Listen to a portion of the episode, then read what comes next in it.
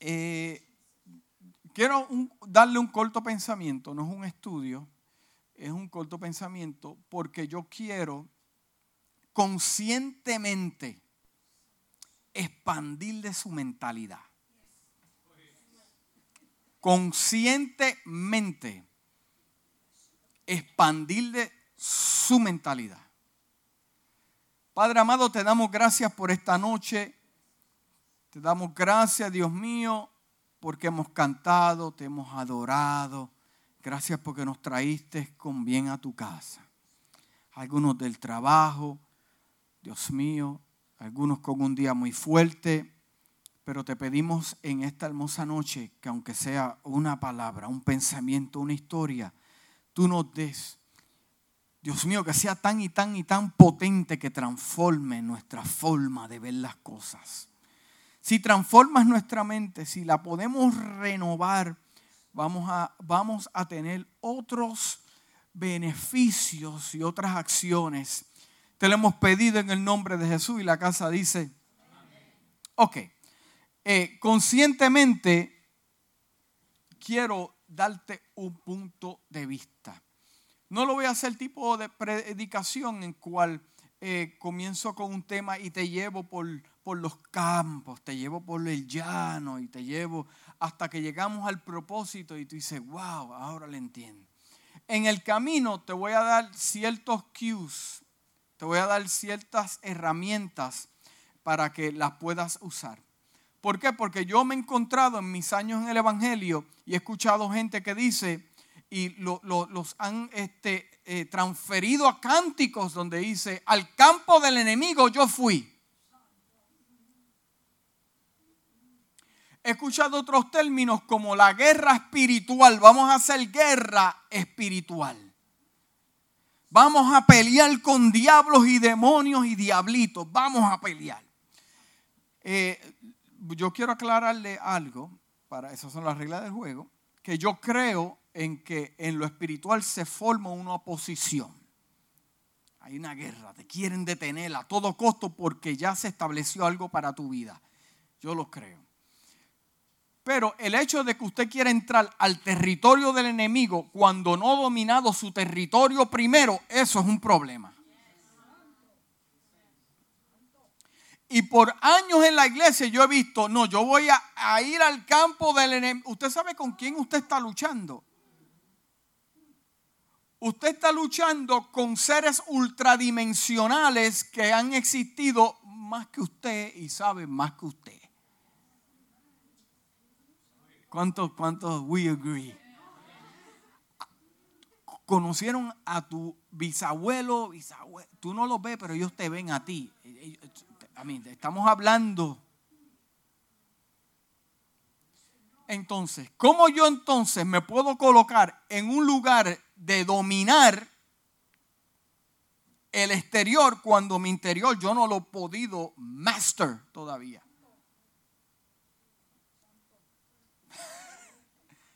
Las cosas que yo voy a decirle en esta noche, solamente aquellos que están conectados en el Espíritu lo van a entender. Y los que no lo entiendan, hazme un favor, pregúntame y yo te voy a enseñar. ¿Estamos claros?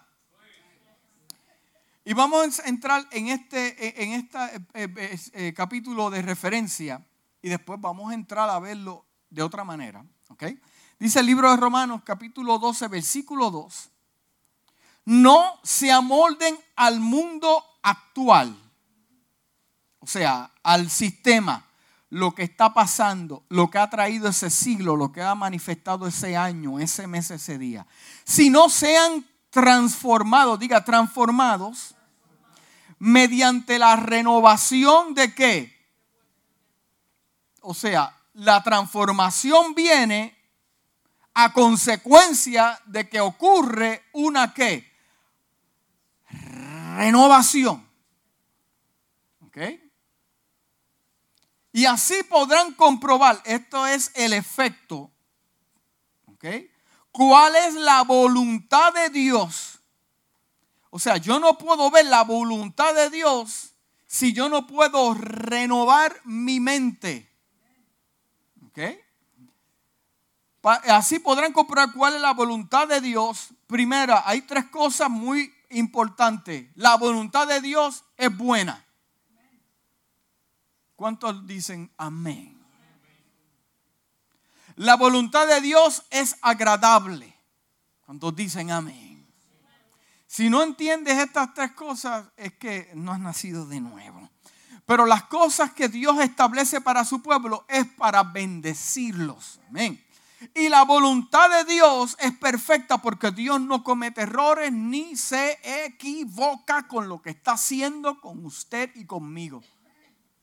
Estamos ahí, ¿verdad? Entonces, el Señor me, de la manera que trabaja conmigo, me dice escribe. Yo comienzo a escribir. Y me dio unos quotes que son míos, no los saqué de ningún lado, son míos. El primero, la mente, porque lo que estamos hablando es de la mente, ¿verdad que sí? Los pensamientos de la mente y este asunto. La mente es tan poderosa que se puede encontrar en el presente, pero viviendo en el pasado simultáneamente. La mente es tan poderosa que usted puede estar viviendo hoy en el 2019 y a la misma vez viviendo en el 1987. ¿Qué produce eso? ¿Lo produce qué? Su mente. La mente es tan poderosa que te hace vivir en el cielo con síntomas de un infierno. ¿Me entendió o no me entendió? Esto voy a explicar lo que es. ¿Cuántos me entendieron? Levante la mano en confianza. ¿Cuántos me entendieron?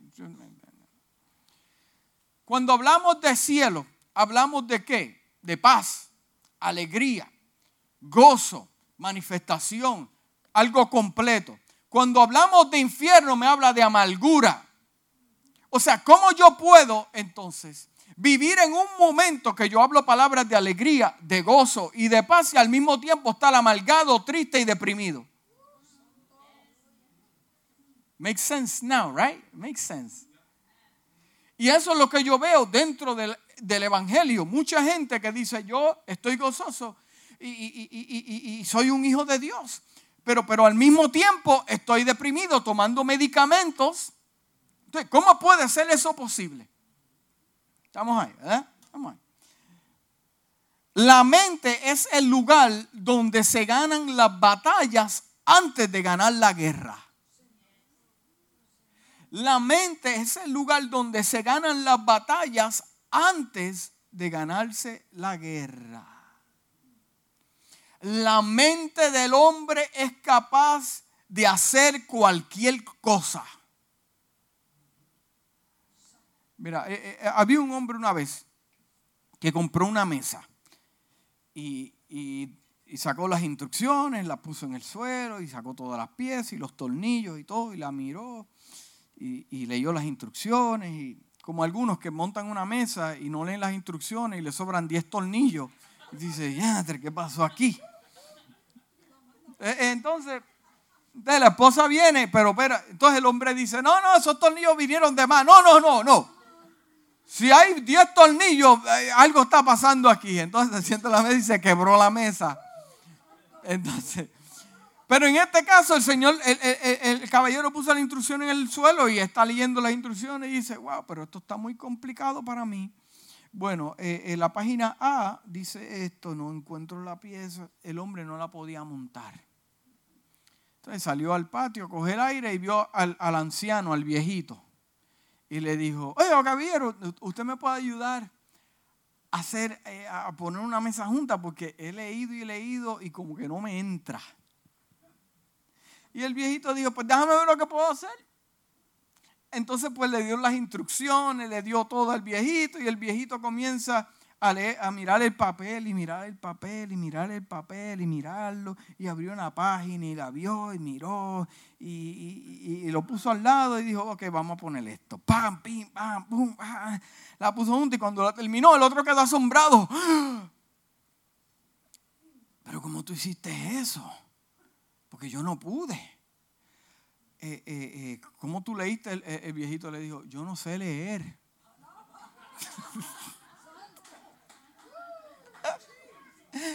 yo no sé leer, yo no sé ni escribir.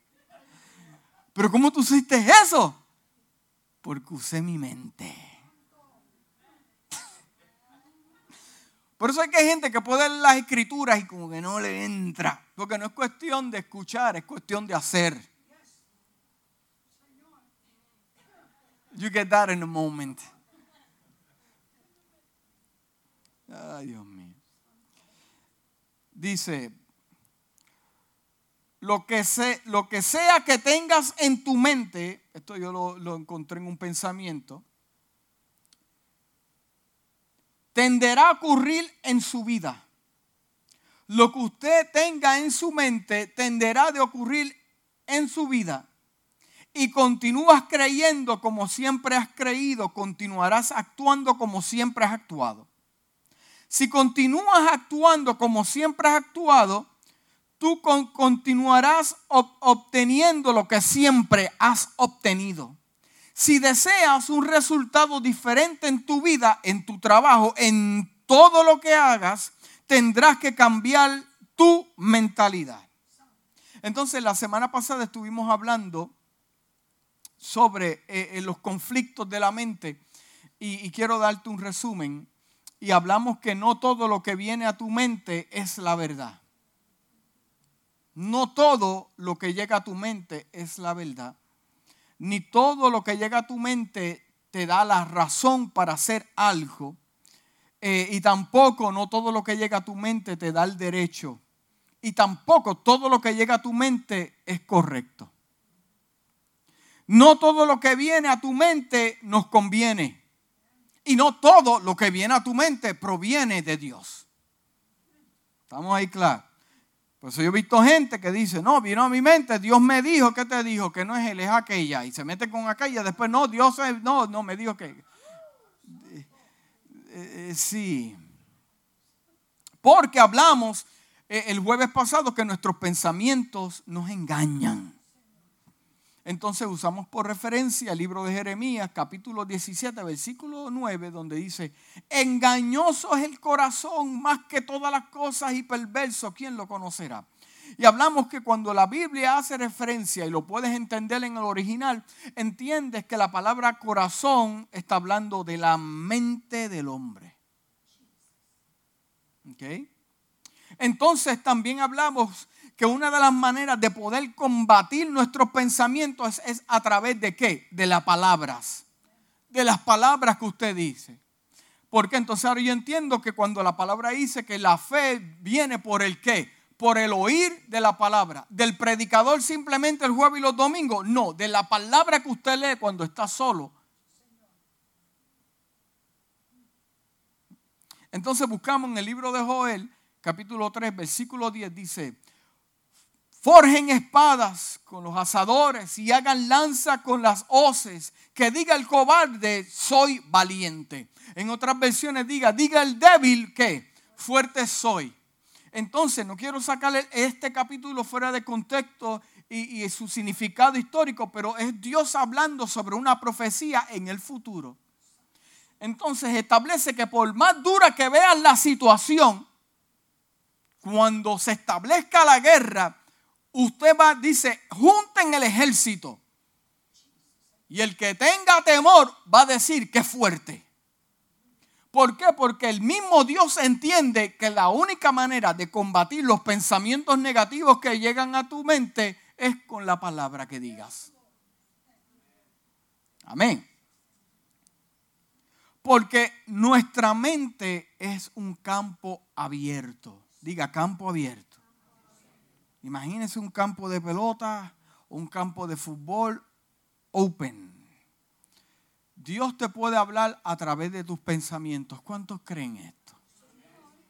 Amén. Dios te puede hablar, te puede dar una palabra, te puede dar un versículo, te puede dar un detalle. Dios habla a través de los pensamientos, aleluya. Entonces hablamos la semana pasada que, la mente es Dios el único que la puede entender. El único que la puede entender. Entonces, el enemigo también puede hablar a tu mente. El enemigo también puede hablar a tu mente. Te estoy dando todas las opciones que pueden pasar en tu mente. Tus amistades también te pueden hablar a tu mente. Tus amistades también, porque sus palabras se convertirán en pensamientos. ¿Me está entendiendo? Ok. Nosotros también producimos pensamientos que provienen de nuestra formación. Entonces, nosotros tenemos la capacidad, después de, esos tres, de esas tres cosas, Dios, el enemigo y usted, nosotros tenemos la capacidad, ahora, ahora nos toca a nosotros, de multiplicarlos. Usted tiene la capacidad de multiplicarlos.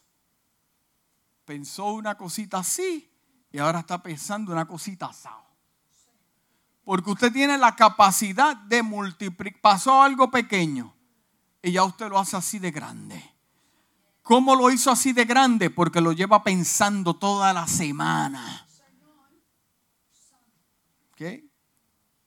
Usted tiene la capacidad de traerlos a existencia de algo que no hay a algo que será.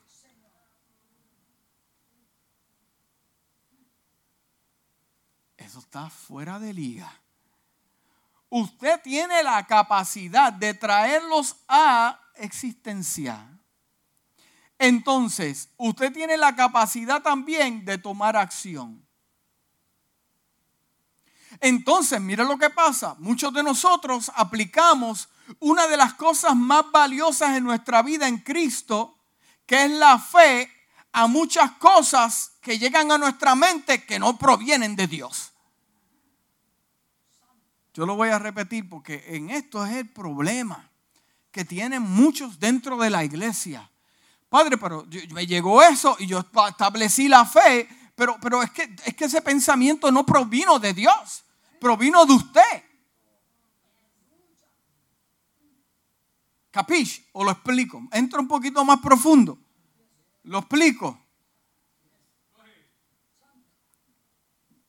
Llega un pensamiento. Y el pensamiento, yo no, un ejemplo, yo no estoy de acuerdo con lo que está pasando en la iglesia, eh, yo tengo llamado, yo tengo, e, se forma una división en la iglesia. ¿Por qué? Porque división viene de una palabra que viene división, un punto de vista diferente al otro. ¿Verdad? Estamos. Entonces lo comienzas a hacer. Y comienzas a invertir tu fe en algo que Dios no quería desde el principio. Porque lo que tenemos por costumbre es que todo lo que llega a nuestra mente es de Dios, eso fue Dios, eso tiene que ser Dios. Entonces coges tu fe que es tan valiosa para mover montañas y la aplicas en algo que Dios nunca te habló, ni nunca te dijo que hicieras. Entonces tu mente lo está produciendo y tú acá no fue Dios, fue Dios. Entonces pones el lugar, comienzas a orar y em, comienzas a invertir tu fe. Pero Dios, ¿qué está pasando? Pero es que no se conecta con eso.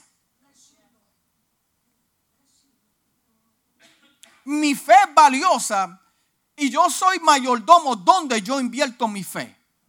¿Y donde yo invierto mi fe? En la perfecta voluntad de Dios, no la mía. ¿Estamos, estamos, estamos entendieron?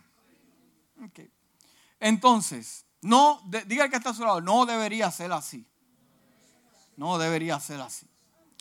Entonces, un pensamiento, diga un pensamiento, diga uno, uno, uno tiene la capacidad de paralizar un año de trabajo.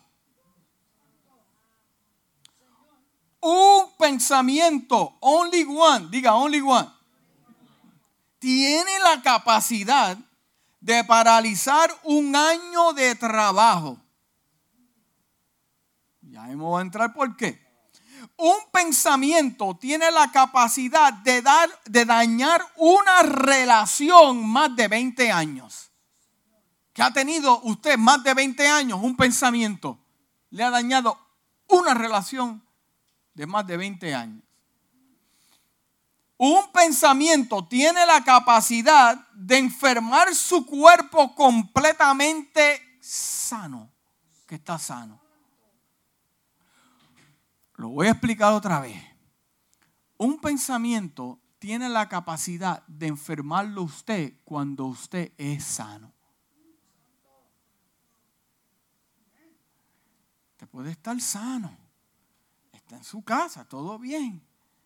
Y de momento un pensamiento, pa, porque le dio un dolor aquí. Oh, y empezó el pensamiento. Entonces, pues como fue al internet y buscó, tengo algo aquí. Y de momento las cosas se complican y termina usted en cama. Un pensamiento tiene la capacidad de mantenerlo a usted pobre. Un pensamiento. Uno. Un pensamiento tiene la capacidad de llevarlo al divorcio. Only one. Un pensamiento tiene la capacidad de mantenerte sentado en la iglesia y no dar fruto. Un pensamiento. Y le preguntas, ¿por qué no te activas? ¿Por qué no te haces parte del cuerpo? No, porque me acuerdo que, el año pasado eh, yo tuve un conflicto con el pastor o con el líder o con ese pensamiento te ha paralizado y te ha hecho ciego de ver cosas que Dios quiere hacer contigo en una nueva temporada. Only one. Un pensamiento tiene la capacidad, esto está fuera de liga, hermano un pensamiento tiene la capacidad de tener una imagen de Dios que no es la correcta. Uno. O sea, que puede haber la persona dentro de la iglesia que tenga una imagen de Dios y se mueve de acuerdo a esa imagen que tiene, cuando Dios lo pesa, dice, no, eso no es lo correcto. Un pensamiento.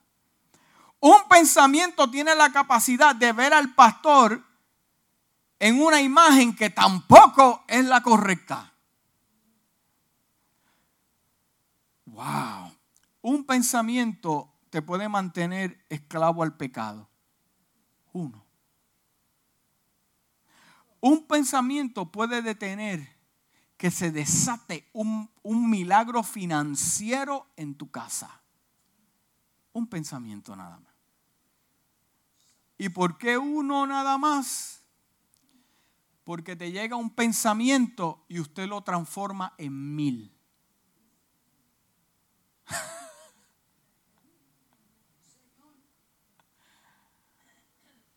usted los multiplica. No los divide. Usted los multiplica. Y el pensamiento que llegó se convierte en raíz. Y lo demás crece un árbol con branches. ¿Quién es el que le echa abono? ¿Quién es el que le echa agua? ¿Quién es? Nosotros. Mire, en el libro de los Salmos, el capítulo 73, eh, hay un salmista que se llama Asaf. No todo lo escribió eh, David, hay salmos de Moisés, de Asaf, hay, muchos, muchos cánticos. Y, yo lo quiero leer porque eh, hay algo que está pasando en la vida de este hombre y yo quiero usarlo como referencia. Dice el Salmo 73, dice, en verdad cuán bueno es Dios con Israel, con los puros de corazón. O sea, Dios es bueno. Dice, dice comienza así, adorándolo. Yo estuve a punto de caer. Poco me faltó para que, para que resbalara. Sentí envidia de los arrogantes, envidia. Al ver la prosperidad de esos malvados, al ver la prosperidad de esos malvados. ¿Le ha pasado a usted? Porque, porque aquel infeliz que no ama a Dios, ni diezma, ni siembra, ni vive santificado para Dios, es el que prospera en el trabajo Y yo que vivo en santidad, separado para Dios, mira cómo estoy en pobreza. Vamos a ver la amargura del salmista.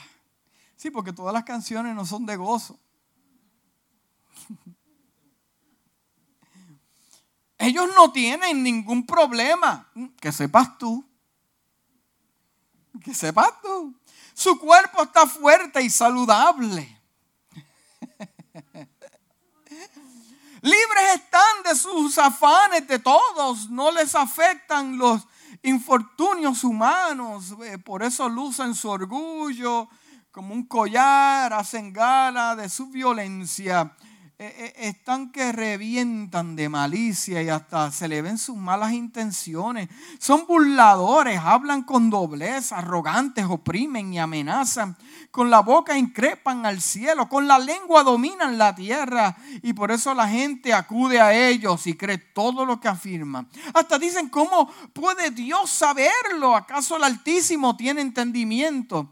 Así son los impíos sin afanarse y aumentan su riqueza. Y yo que amo a Dios con todo mi corazón.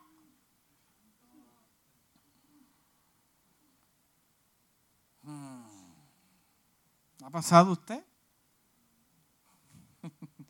ya mismo vamos a entrar en algo muy interesante. Dice, en verdad, ¿de qué me sirve mantener mi cuerpo limpio? Uh, ay, ahora se está molestando al hombre.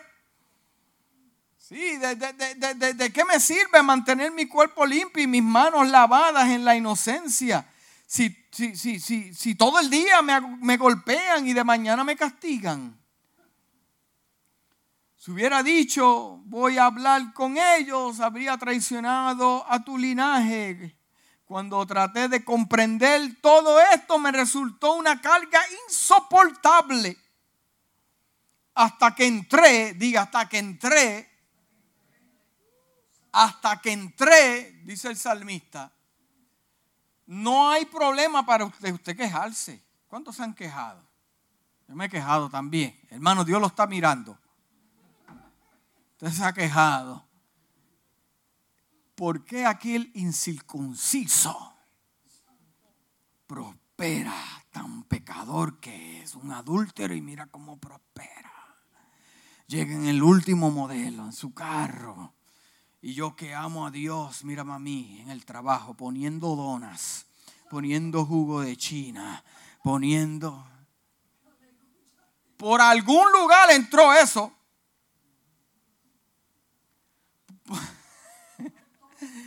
Por algún lugar entró ese pensamiento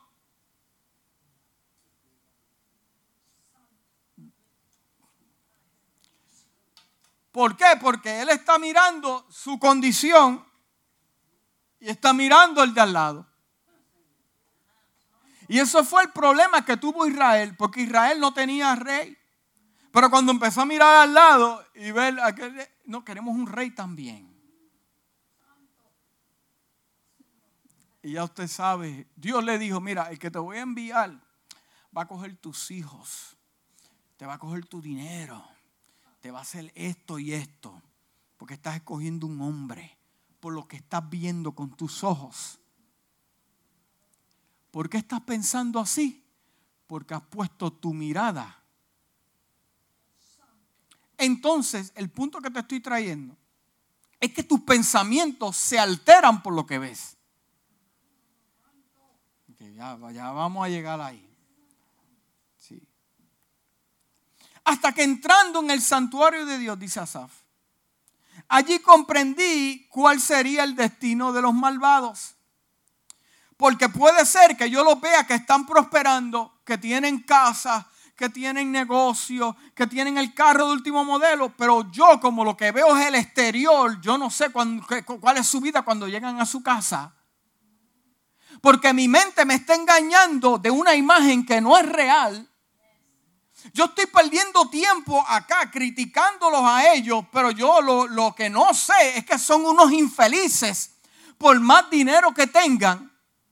Pero como yo no he apreciado el lugar donde Dios me ha establecido, que es un lugar de fe y de esperanza, de amor, pues mi mente y mis pensamientos se han alterado y me han producido yo preñarme de algo negativo, el diablo no te tiene que molestar, hermano. Usted mismo se está haciendo daño. En verdad lo has puesto en terreno resbaladizo y los empujas a su propia destrucción. en un instante serán destruidos, totalmente consumidos por el terror, como quien despierta de un sueño. Así, Señor, cuando tú te levantes, desecharás su falsa apariencia. Se me afligía el corazón y se me amalgaba el ánimo por mi necedad y mi ignorancia. Qué mucho nos pasa eso a nosotros, ¿verdad? Me porté contigo como una bestia, pero yo siempre estoy contigo. Pues tú me sostienes de la mano derecha. ¿Qué está, haciendo el salmista en este momento? ¿Qué está haciendo él? usando sus palabras, hablándose el mismo para contrarrestar ese pensamiento que entró por donde, por sus ojos. Eh, ve, que la Biblia está bien clara ahí. Ok, estamos. Dice, ¿a quién tengo yo en los cielos si no es a ti? Si estoy contigo, ya nada quiero en la tierra. Podrán desfallecer mi cuerpo y mi espíritu, pero Dios me fortalece mi corazón. Él es mi herencia. Mira, hermano, hay dos tipos de personas. Escúcheme bien, bien claro porque yo quiero expandirle su mente. Hay dos tipos de personas. Los que esperan que las cosas pasen para tomar acción. Los que esperan, los que esperan. Hay muchos esperando. Muchos, hay, hay demasiada de gente esperando. Esperando para entonces ellos tomar acción. Entonces está el otro tipo de personas, los que toman acción para que las cosas pasen. Entonces nos encontramos nosotros en un lugar donde lamentablemente nuestra mentalidad, yo no sé cómo se produce eso, que estamos esperando que Dios nos dé el down payment de la casa cuando usted está en la casa y no quiere trabajar.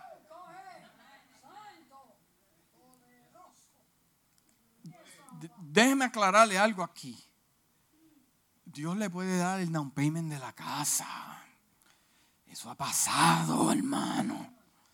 Pero si usted está esperando y usted dice, espérate, esto no se está moviendo, usted se tiene que mover porque criticamos al otro que tiene, pero usted no sabe que ese pasó siete años eh, quemándose las pestañas cuando usted, usted no quiso estudiar. Hermano, perdóneme, pero es la realidad de la vida. Entonces yo lo veo con mis, bueno, estamos hablando de los engaños de los pensamientos. Yo lo veo con mis ojos y digo, pero mira este. Mira este lo que tiene. Pero cuando abuelita te decía, tienes que estudiar. Papi te decía, tienes que estudiar. Y tú dices, no, debo estudiar yo. En inglés se dice, eh, eh, ¿cómo que se dice esa palabra? You got what you deserve. You got what you deserve. O sea, ¿qué vamos a hacer? Esperar que las cosas pasen para después nosotros hacer o hacer para que las cosas pasen. Si no fuera así, yo no estuviera en la iglesia. Porque Dios estuvo dos años y medio en silencio profético conmigo y yo lo que hacía era moviéndome en fe. Dios no me, Dios no me habló esos dos años.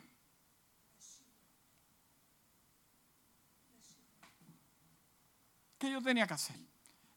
Esperar que llegara un ángel con una trompeta. Todos marchando conmigo, ahí vamos. No, no, ese momento fue de silencio. Y ahora entiendo que era un momento de él observarme a, a ver qué yo iba a hacer. Entonces, ¿qué, ¿qué tipo de personas somos nosotros? Los que esperamos para que, la, para que la acción cuando pasen las cosas o hacer para que las cosas comiencen a pasar. Es como Moisés se encontró en el, al frente del mar. Mira la gente, el ejército. Dios, Dios mío, ayuda. Y, Dios le dijo, pero ¿para qué tú me llamas a mí? Si yo te diga lo que tenía que hacer. Eso está en la Biblia. ¿Para qué tú me estás llamando a mí?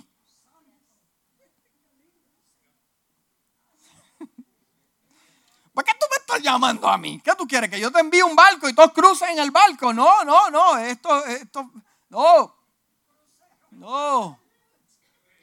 Entonces, volviendo aquí, es obvio que el salmista tiene un conflicto porque aquellos que no te aman ni cumplen tus mandamientos, ¿por qué prosperan? El salmista está analizando con sus ojos carnales, digan carnales. El salmista está insatisfecho por alguna razón. El salmista se está comparando el compararse con alguien es algo sumamente carnal. Entienda eso. El compararse con otra persona es sumamente carnal porque abre una ventana a entrar pensamientos que lo van a atormentar. Si te vas a comparar con alguien, compárate con lo que eras ayer. ¿Dónde estabas ayer? ¿Qué tú tenías ayer? ¿Y quién eres hoy? Y entonces el salmista entiende, dice, cuando traté de comprender todo esto me resultó que era una carga insoportable. Porque diga, las apariencias engañan, dígalo. Eh, un hombre dijo algo una vez. Dijo, la mente, eh, la manera que este hombre lo explicó, me encantó. Porque el hombre dice, vamos a decir que la mente es un edificio donde hay muchos departamentos. Muchos. Está el piso que hace esto, ese piso tiene 20 eh, oficinas, está el piso 2, tiene 20 oficinas, está el piso 3, tiene 20 oficinas. Entonces, el trabajo sigue creciendo.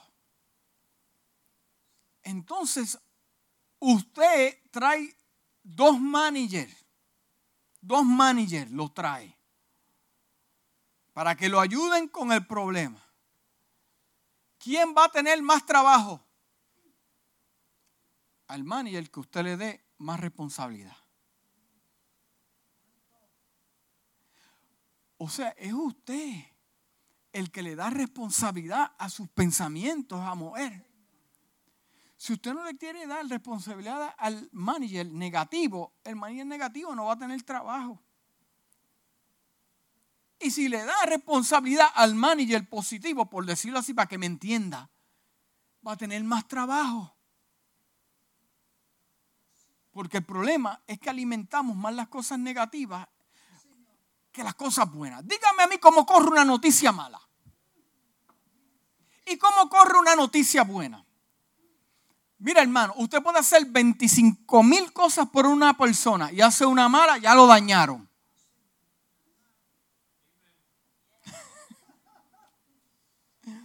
Entonces, el libro, uh, estoy avanzando, el libro de Efesios capítulo 4, versículo 23 dice, y ahora vamos a entrar a lo que quería, y renovaos en el espíritu de vuestra mente, renovaos en el espíritu, renovaos en el espíritu de nuestra mente. Entonces, el mismo capítulo 4, versículo 23 de la traducción viviente en inglés dice, mira lo que dice aquí, hermano. En cambio, deja que el espíritu renueve tus pensamientos y actitudes.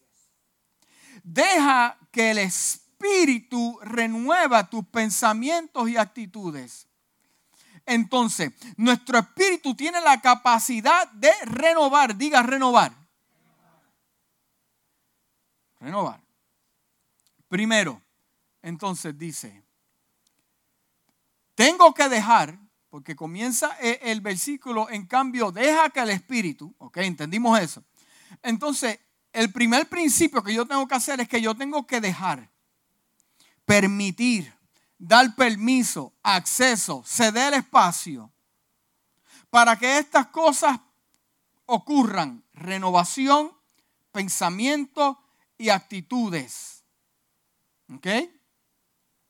porque nuestros ojos físicos son los que alimentan nuestra mente de afuera hacia adentro. Nuestros ojos físicos son los que alimentan nuestra mente de afuera hacia adentro. El libro de Lucas capítulo 11 versículo 34 dice lo siguiente. La lámpara del cuerpo es que el ojo. Hay otras versiones que dicen la lámpara del alma es el ojo. Cuando tu ojo es bueno, también todo tu cuerpo está lleno de luz. Pero cuando tu ojo es maligno, también todo tu cuerpo. Qué increíble que por lo que usted piensa es por lo que entra por sus ojos también. Pero si yo me tengo que cuidar lo que veo, usted se tiene que cuidar lo que ve. Aunque muchas veces vemos cosas que no son reales.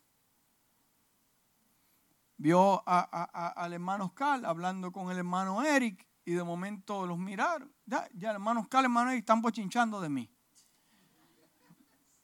por lo que usted vio una imagen que no era real. Mira, están hablando de la cerradura de la iglesia y que se cayó un panel allá atrás, se están poniendo de acuerdo, pero como lo miraron los dos al mismo, están hablando de mí. Lo que, lo que usted vio entró por sus ojos y ahora usted se prejuicia con el hermano, no lo quiere saludar, entra a la iglesia, no. Usted me está entendiendo lo que estoy hablando en esta noche por una imagen distorsionada que no es la real. Pero usted tiene la capacidad de crear una imagen, multiplicarlos y traerlos a una realidad. ¿Cuál es la realidad? La actitud que tiene que no los quiere saludar. Sí. Entonces, el libro de Mateo capítulo 6, versículo 22 dice, el ojo es la lámpara del cuerpo. Por tanto, si tu visión es clara, todo tu ser disfrutará de la luz. Entonces, en la traducción de la pasión dice, los ojos de tu espíritu permiten que la luz de la revelación entre a tu ser. Yo creo que usted no me está entendiendo esta mañana, esta, noche. Miren lo que dice, los ojos de tu espíritu permiten que la luz de la revelación entre a tu ser. O sea, me está hablando que mi espíritu tiene la capacidad de ver algo que yo no veo con mis ojos carnales. Entonces, ¿cómo yo puedo transformar mi mente cuando Dios dejo que mi espíritu que puede ver vea otra cosa que yo no estoy viendo? Cuando su corazón está abierto, estamos hablando de la mente, la luz lo inunda. Cuando su corazón o su mente está dura y cerrada, la luz no puede penetrar y la oscuridad toma su lugar. ¿Por qué? Porque los ojos de tu espíritu, diga los ojos de tu espíritu, o sea, lo que muchos conocen por la visión espiritual, alimenta tu mente de adentro hacia afuera alimenta tus pensamientos de adentro hacia afuera.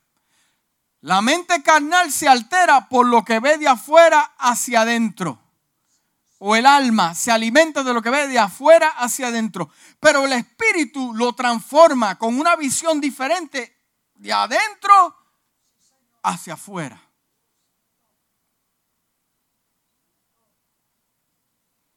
Dice 1 Corintios capítulo 2 versículo 16. El ser no espiritual, tal como es por naturaleza, esto es de Message Bible, mira lo que dice aquí interesante. El ser no espiritual. ¿Sabe que hay gente que no son espirituales dentro de la iglesia? Es ok. en la iglesia es como un mall. Todo el que viene no es porque va a comprar. ¿Entendemos eso? El ser no espiritual tal como es por naturaleza, no puede recibir los dones del Espíritu de Dios. No hay capacidad para ellos. Parecen tantas tonterías. El Espíritu solo puede ser conocido. ¿Por qué? Por el Espíritu. Conocido, lo está viendo, lo puede discernir. ¿Cómo usted puede discernir si es de Dios o no es de Dios? ¿Con su mente carnal? Absolutamente no. A través de los ojos del Espíritu.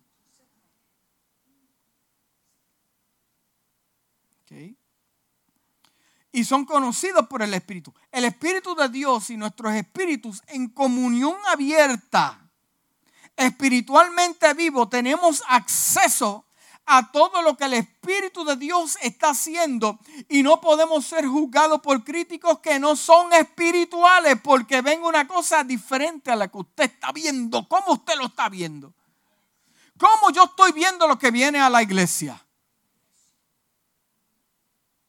Por lo que veo con mis ojos.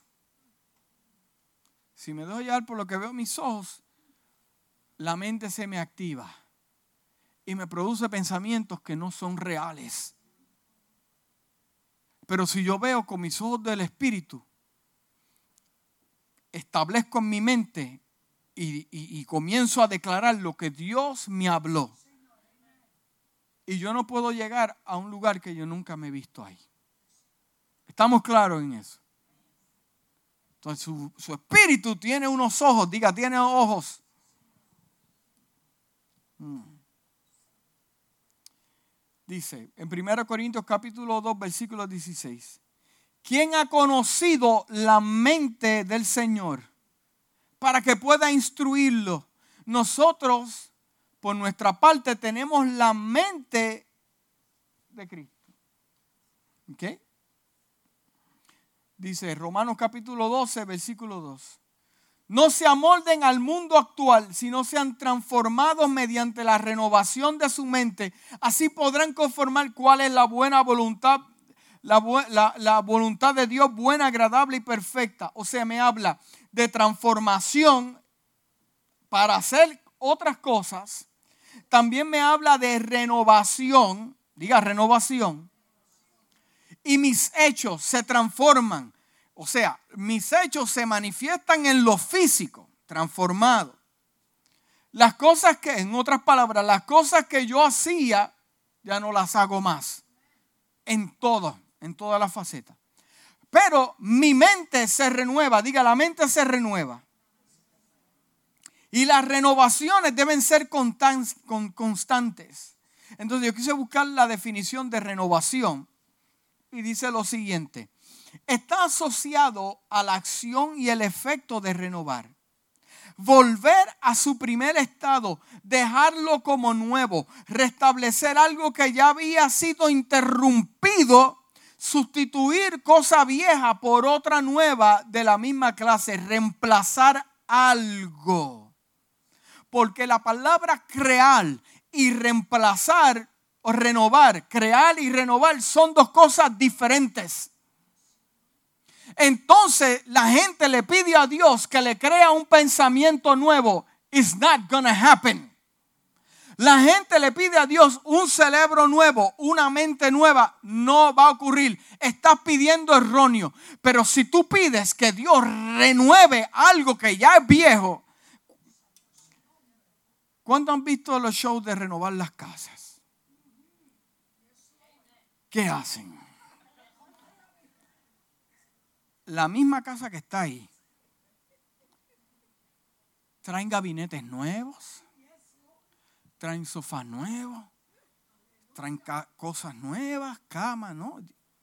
Pues traen a la gente con los ojos tapados. Eh, y dicen, wow, tumbaron paredes.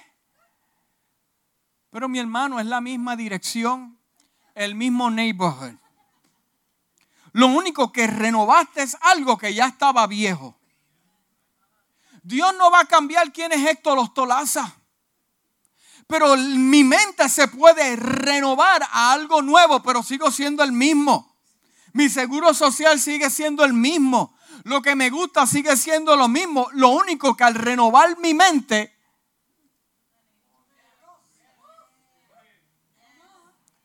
Dios no me va a crear otro cerebro nuevo. Yo no voy a hacer un robot. No, no, no. Lo que se va a alterar es mi forma, mi patrón de pensamiento se va a renovar, pero mi mente es la misma.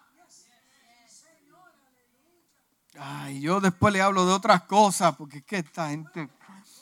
Sí, sí. Entonces, la definición de crear da realidad a una cosa material de algo que, que no existía.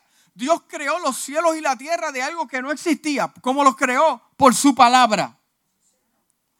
Entonces, Ciertas personas piensan, si me mudo, tal vez yo tenga buena suerte. Si me mudo, si me mudo.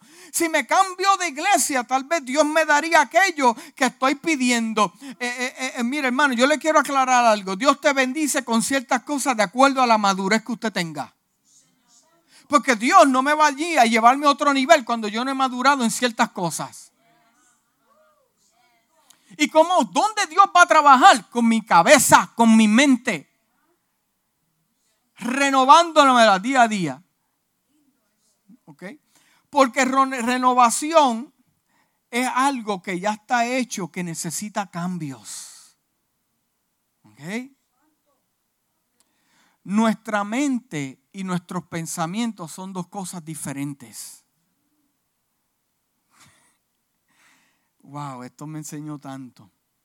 Nuestra mente ya fue creada con un cerebro Ahora los pensamientos usted los puede alterar.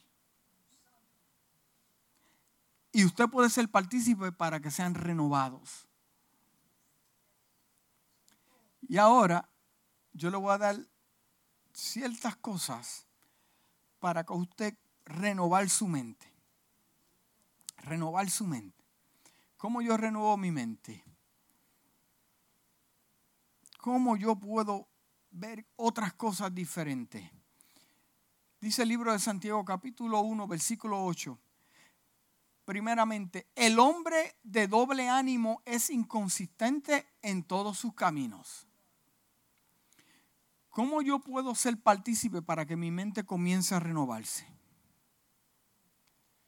Yo me tengo que definir. ¿Qué rayos yo quiero? Yo me tengo que definir. Si es aquí, es aquí. Yo me tengo que definir. Si Dios me llamó, yo voy a cumplir ese propósito. Estamos batallando con la mente, ¿verdad que sí? De la manera que yo puedo contrarrestar los pensamientos. Porque una vez yo decida conectarme, va a venir el bombardeo. Va a venir el bombardeo, te lo aseguro 100%. Pero ¿cómo yo puedo mantenerme firme es porque yo estoy claro y definido que a lo que Dios me llamó yo no tengo ni una sola duda. Yo estoy claro. Yo estoy definido. Porque si yo tengo un ánimo que si sí hoy, mañana no, que si mañana hacemos, mañana le metemos mano al ministerio y mañana estás desanimado. No, no, pues usted, ni yo estamos claros. Entonces, ¿cómo yo puedo controlar esos pensamientos de desánimo? Pensamientos que me quitan, que me quieren robar. No, yo estoy decidido. En las etapas más fuertes de mi, de mi vida, yo lo que hice fue, a esto fue lo que Dios me llamó, esto fue lo que Dios me habló, yo no vuelvo atrás a ser un músico, esto fue lo que Dios estableció tan y tan y tan y tan. Llegó en bombardeo, como estoy seguro que no le han caído a usted, llegó el bombardeo, pam, pam, pam, pam, pam, pam, I'm still in one piece. ¿Cómo comenzó eso? Porque me definí. El enemigo que quiere hacer lo que... Mire, yo ni pienso en ese aparato, hermano. Yo ni pienso en eso. Están ahí. Si tienes una mente de doble ánimo, te van a dar hasta dentro del pelo, como dicen en mi país. Hay que definirnos. Si Dios nos llamó, Dios nos llamó. Si quieres ser un abogado, estudia para ser un abogado. Si Dios te, te puso en el corazón ser doctor, usted estudia para ser doctor. Si Dios te... Defínase. Porque si usted se define, usted va a ser lo mejor en lo que usted va a ser el mejor en lo que usted quiera hacer. ¿Estamos claros? Dios lo que busca es gente que se defina que estén claros, que digan, yo y mi, yo no sé ustedes, yo y mi casa vamos a servirle al Señor. Porque si usted se define, el enemigo sabe que no va a poder con usted. Esto no es cuestión de así camande que veo dos ángeles, no, y cuando llega afuera le dan hasta dentro el pelo porque usted no se ha definido.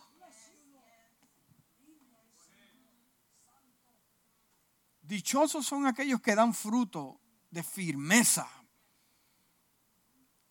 Me encanta hablar con hombres que dicen, tú sabes qué, yo estoy definido, yo estoy claro. Esto fue lo que Dios me habló, esto fue, Dios, me llamó a ser un pastor, no a ser un evangelista. Soy yo, entonces, hago lo que Dios me... ¿Verdad que sí? Definición, definido. Hmm. Ahora, el mismo versículo, uy, ya, ya, ya voy a terminar.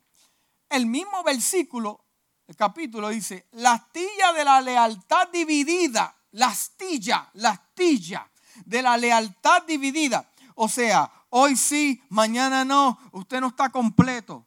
Aquellos que están rotos en mil pedazos por dentro. Yo voy a escribir un libro, hermano. Dios me puso a escribir un libro. Ya tengo la portada. Ya es que yo soy un soñador. Y ya, y ya yo vi cómo es la portada. No se la voy a usar, me roba la idea.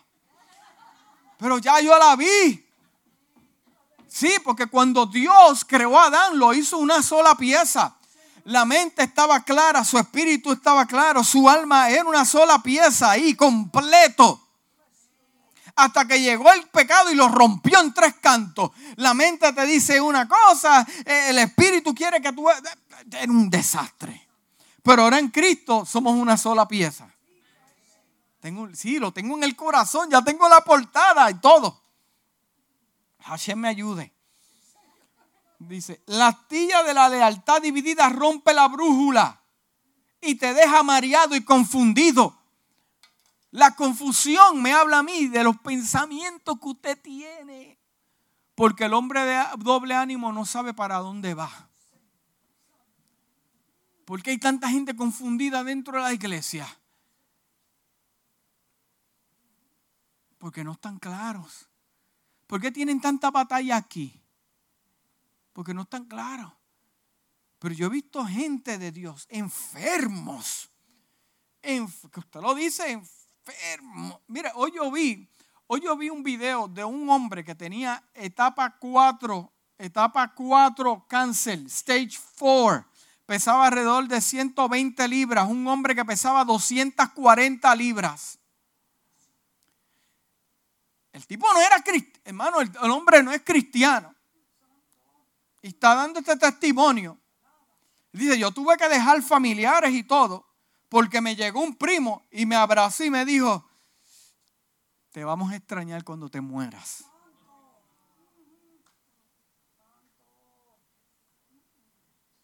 Imagínese eso. Pero el hombre dice, yo fui al espejo, oye, lo vi otra vez, yo fui al espejo y dije, ¿Tú sabes qué? Yo no soy un cobarde. Yo voy, mire, y ya está subiendo de peso otra vez. Porque hay gente que no se dejan matar. Porque están claros, no, yo voy a vivir, yo voy a ver a mis nietos, yo voy a ver a mi descendencia, yo voy a ver a mi semilla. No, el diablo es el que se va a morir. Ahí me dijeron, no lo hagas, te van a matar el diablo, los demonios, aquellos acá, quítate. Yo le dije, te vas a quitar tú. Ignorante. Necesitamos estar definidos hacia dónde voy, por qué hago lo que hago, por qué hago lo que hago, lo que voy a alcanzar. Entiendo lo que yo voy a alcanzar, yo tengo que entender. Escúcheme bien, hermano, esto es bien importante. Yo me tengo que meter en mi cabecita, en mi programa, en mi sistema que no importa lo, si Dios fue el que me habló, yo tengo que meterme en mi cabeza que van a llegar retos. Voy a tener problemas, voy a tener disgustos. Me tengo que meter aquí bien claro. Que voy a tener situaciones, pero lo voy a alcanzar. Quiero estar agradecido con lo que tengo. Agradecido. Porque mientras yo esté agradecido a lo que tengo, no le tengo que envidiarla nada a nadie. Para que mi mente no se me atormente como se la atormentó el salmista. ¿Estamos? Estamos hablando de la batalla de la mente. Necesitamos creerle a Dios. Ya estoy terminando. Usted necesita y yo creerle a Dios. Porque si usted le creyó a Dios, No importa lo que diga el vecino, el amigo, el líder, el pastor. Si Dios se lo habló, usted tiene que estar claro. Yo sé lo que yo vi. ¿Entiende? Y usted necesita estar comprometido con algo.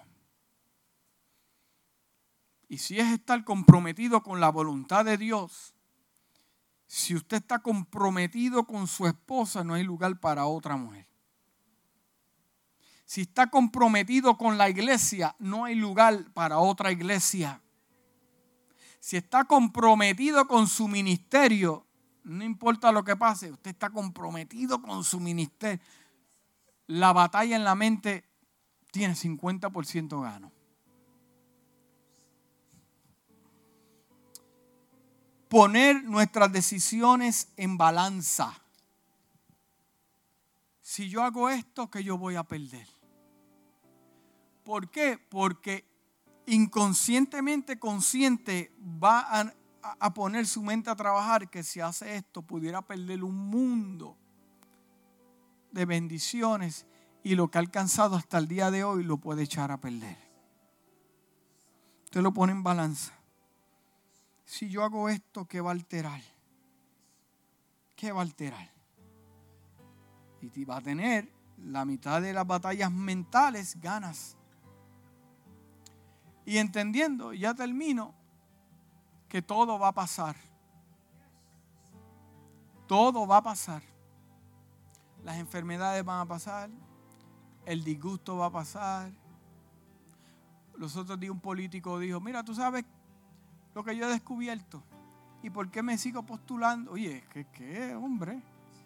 ¿Y por qué yo me sigo postulando para diferentes posiciones en el gobierno? Porque lo primero que hacen es buscarte tierra, buscarte cosas del pasado para dañarte, para que no llegues. Pero yo entiendo y ya he aprendido que eso la gente se cansa. La gente se olvida. Y después se olvidaron todo el mundo. Y ya por eso a mí no me importa lo que digan, porque yo sé que cuando ya yo llegue, la gente se olvida de eso. ¿Y tú sabes qué? La gente se olvida así. Hoy te cogen, te pelan como un mango. Y después cuando se cansan, brincan allá, te cogen a ti, después a tu hermano y siguen así. Y se cansan.